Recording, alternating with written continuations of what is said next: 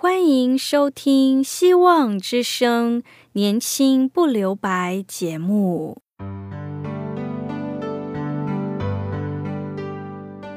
时间是匆促的，岁月流逝，一去不返。别让忙碌与压力阻碍了你享受青春的美丽。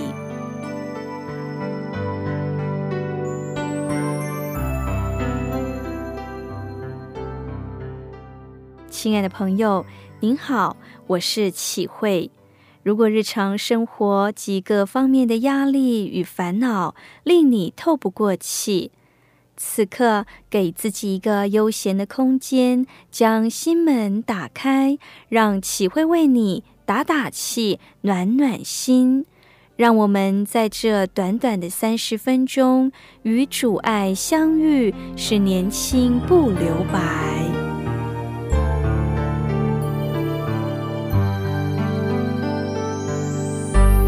亲爱的听众朋友，当疫情最为严重的时候，总会有很多的失望，因为处于全国半封闭的状态，很多人失去了工作，失去了收入，很多商店公司因此倒闭破产，造成了很大的问题。这也是全世界共同面对的问题，全世界陷入了困境。是平安最需要的时刻，因为疫情失控、失去平安所导致的心态，我们不必随之起舞。很多人因为疫情失去平安，疾病更为严重，甚至有许多老人家或是有疾病的人，因此选择尽早结束自己的生命。圣经在很多方面给了我们许多宝贵的教导，让我们可以来认识平安失去后的获得。耶和华上帝留下了一些事情考验以色列人，在四世纪的第三章一到四节，耶和华留下这几株。为要试验那不曾知道与迦南征战之时的以色列人，好叫以色列人的后代又知道又学习未曾晓得的战事，所留下的就是非利士的五个首领和一切迦南人、西顿人，并住利巴嫩山的西魏人，从巴利黑门山直到哈马口。留下这几株，为要试验以色列人，知道他们肯听从耶和华借摩西吩咐他们列祖的诫命不肯。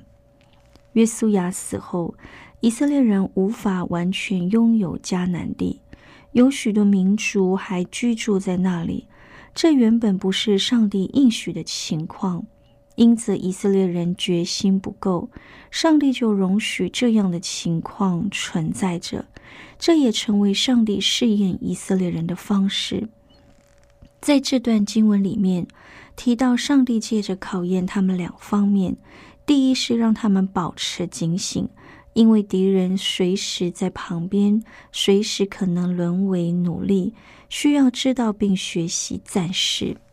第二方面是与上帝的关系，他们是与上帝立约的民族，上帝是他们的保护者，他们是上帝的百姓，他们应当全然遵行上帝借着摩西给他们的律法，这样上帝就必定保护他们，外族无法胜过他们。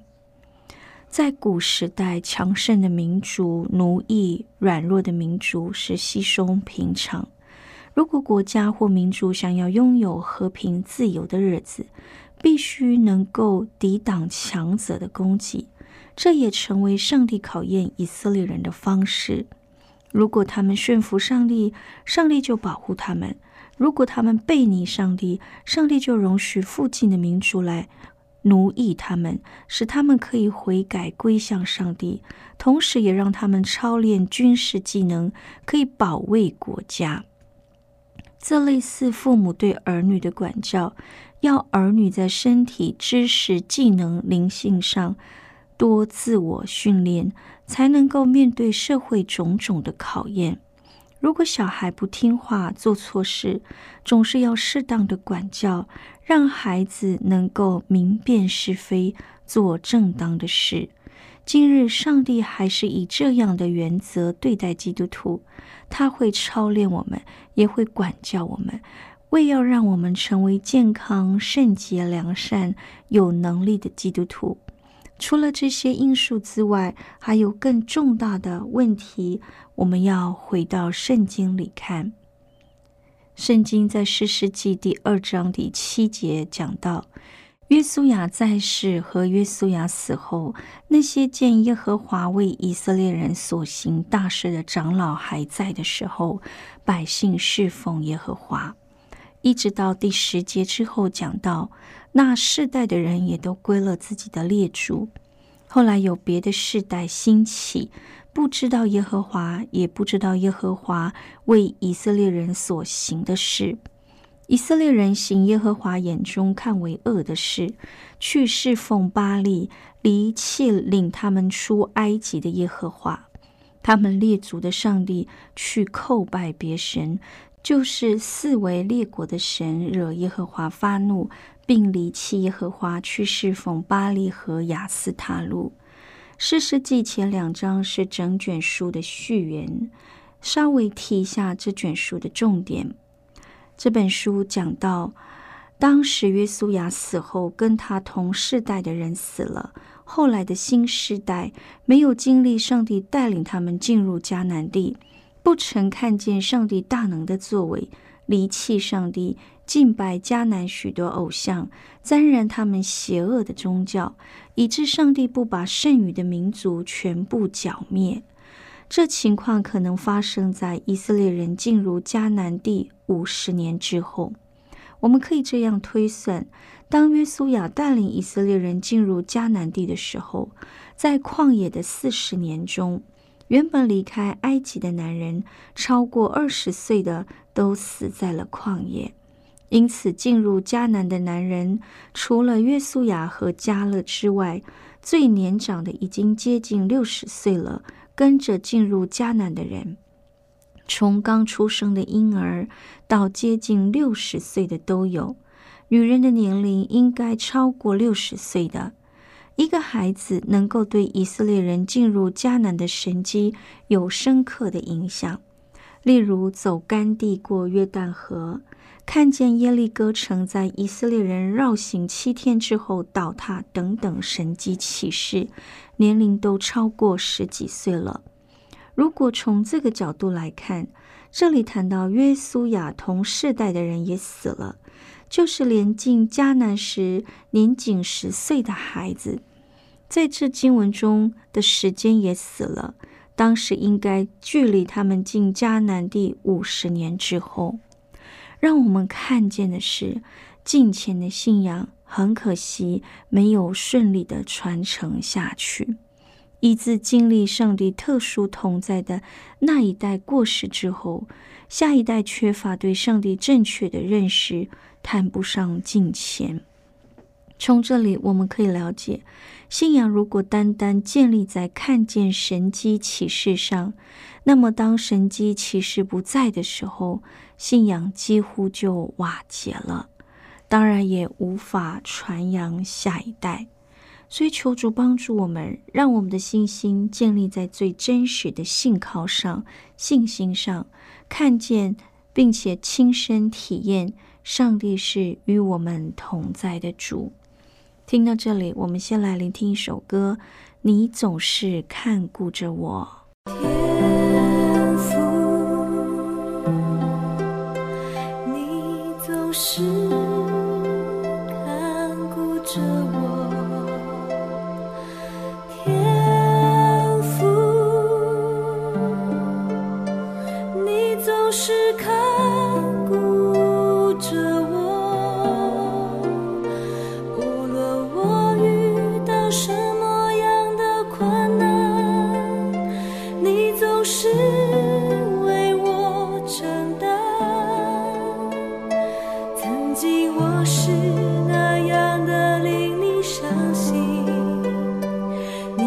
是那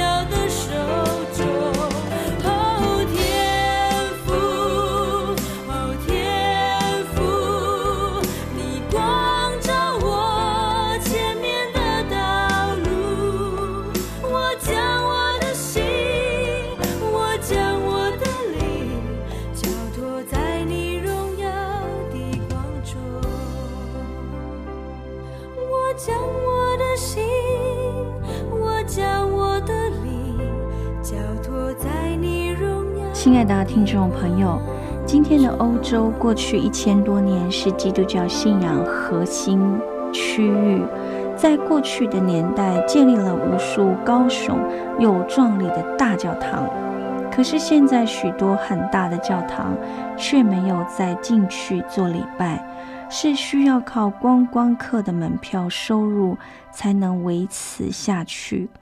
甚至有许多大教堂被伊斯兰教买去，变成了如今的清真寺，这是基督信仰的悲哀呀！这就是基督信仰没有传承的结果，以至于欧洲的基督信仰为何会变成现在的样子，都需要我们好好去研究的。对生活在今天的基督徒而言，我们也生活在一个充满诱惑的时代。有很多因素会让我们离开上帝，无论是世界上的名利、地位、权势、荣华富贵，或是个人的私欲，或是遇到艰难的情况，都有可能使我们远离上帝。因此，我们不单要持守自己的信仰，还要尽可能的把信仰传承给自己的儿女。甚至传福音给身边的亲友，不能让传福音只停留在我们自己身上。当我们吃到好东西的时候，用好东西的时候，适时的与人分享、介绍他们。更何况是福音，是我们这一生能够获得最宝贵、最美好的礼物，是一定要分享出去的。四世纪第三章九到十一节说。以色列人呼求耶和华的时候，耶和华就为他们兴起一位拯救者救他们，就是加勒兄弟基纳斯的儿子厄陀涅。耶和华的灵降临在厄陀涅身上，他就做了以色列的事实，出去征战。耶和华将米索不达米亚王古山利沙田交在他手中，他便胜了。于是国中太平四十年。上一段我们了解，当以色列人背逆上帝，上帝就任凭他们被外族奴役。奇妙的是，当他们在困难中呼求上帝，上帝就为他们兴起一个拯救者。耶和华上帝真是充满慈爱与公义的上帝，他必管教悖逆者。悖逆者若愿意悔改呼求他。他便介入其中，拯救他们。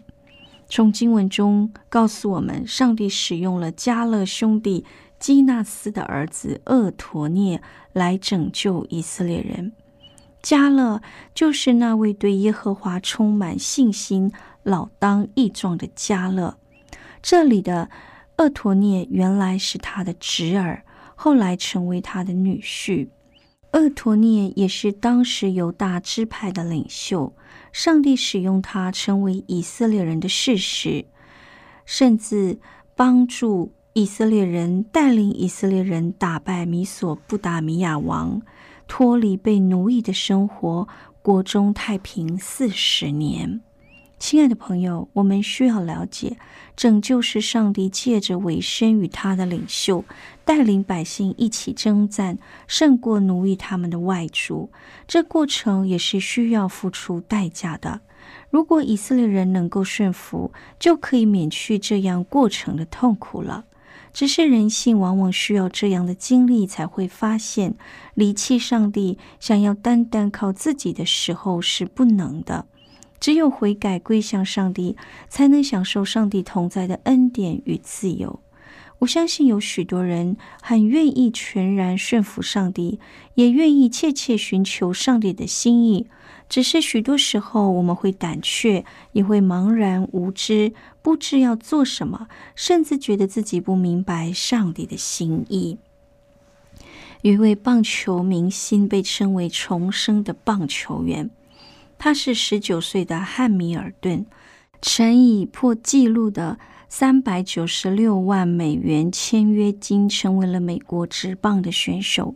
这名优秀的外野手，每当出赛前，总不忘亲吻最爱的祖母。他深信这样能带来好运。然而，在一场意外的车祸，却使这位棒球金童的前途成为碎片。车祸受伤的他离开了球场，开始流连于酒吧、刺青店，并染上毒瘾。不仅暴瘦二十几公斤，更多次出入戒毒中心，一直无法摆脱毒品的诱惑，最后受到无期限的禁赛重罚。穷途末落的汉密尔顿又躲回祖母的家中。但是他仍按耐不住毒瘾，背着祖母偷偷吸毒。这一切看着抚养他长大的祖母，看在眼里，实在是心痛不已。有一次，祖母难过的对汉密尔顿说：“孩子，你不只是在杀死你自己，你在杀死所有你爱的人。你杀的人是我，你杀的人是我。”这句话让汉密尔顿仿佛遭到雷击。他最不愿意的就是伤害最爱他的祖母啊！因为如此，汉密尔顿痛定思痛，主动前往戒勒所。经过八个月的坚持，终于摆脱了毒瘾。他更取得了大联盟的信任，重拾棒球，并一举打破全垒打大赛纪录。因为不愿意让爱他的人伤心，汉密尔顿重新找回了自己，成为了全新的人。在四世纪里，有一种循环：当以色列人道德败坏、叩拜偶像，上帝就任凭他们被仇敌欺压；当以色列人唉声叹息求告上帝，上帝就用事实兴起拯救他们。亲爱的朋友。我们千万不要像以色列人如此，在遇到困境的时候才回转向上帝。无论如何，让我们专心依靠主，求主帮助我们胜过环境的诱惑，抵挡撒旦的试探。让我们专心寻求上帝的心意，跟随他。每天借着祷告、读经、默想，使我们能够在上帝的恩典与真理当中。现在我们面对的是环境的灾情和疾病疫情，全世界的持续蔓延。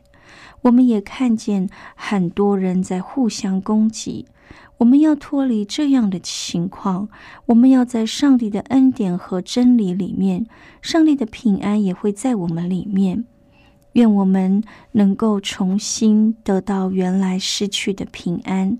持续在上帝的平安里面，是上帝所爱的儿女永远得着这份永恒的平安。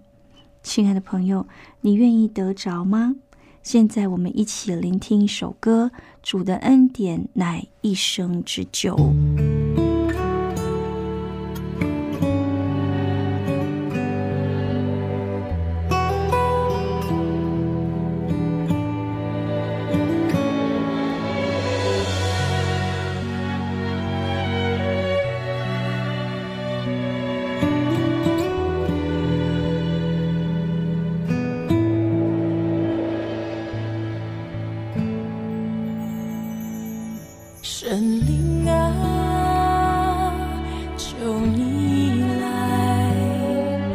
我软弱。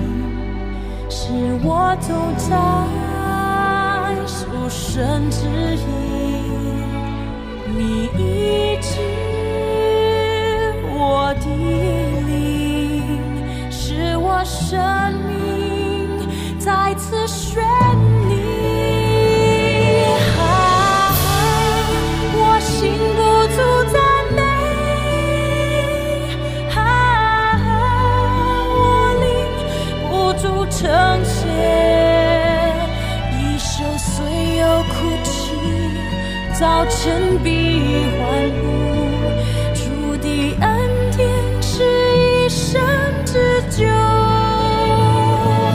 啊，我禁不住赞美，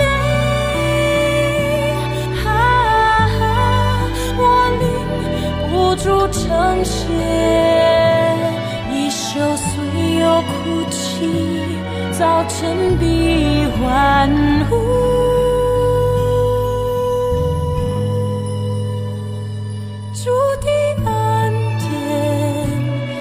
还是一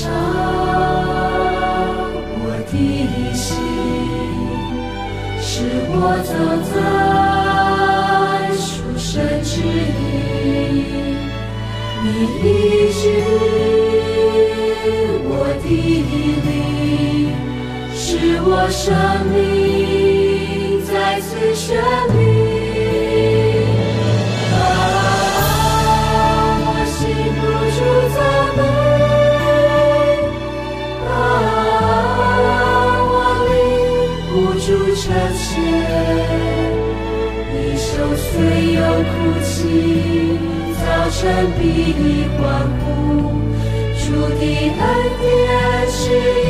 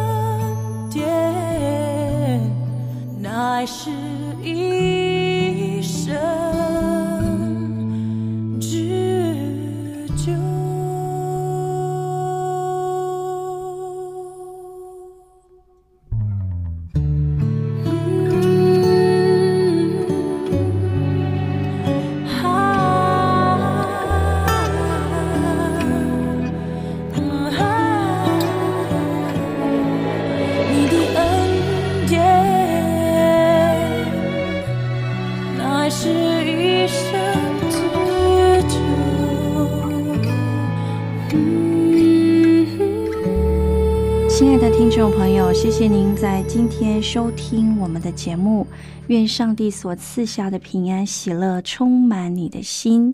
欢迎你写信给我们，写下您需要您带导的事项。我们电台的地址是 q i h u i s v o h c dot c n q i h u i s v o h c dot c n。我是启慧，上帝赐福您平安喜乐，拜拜。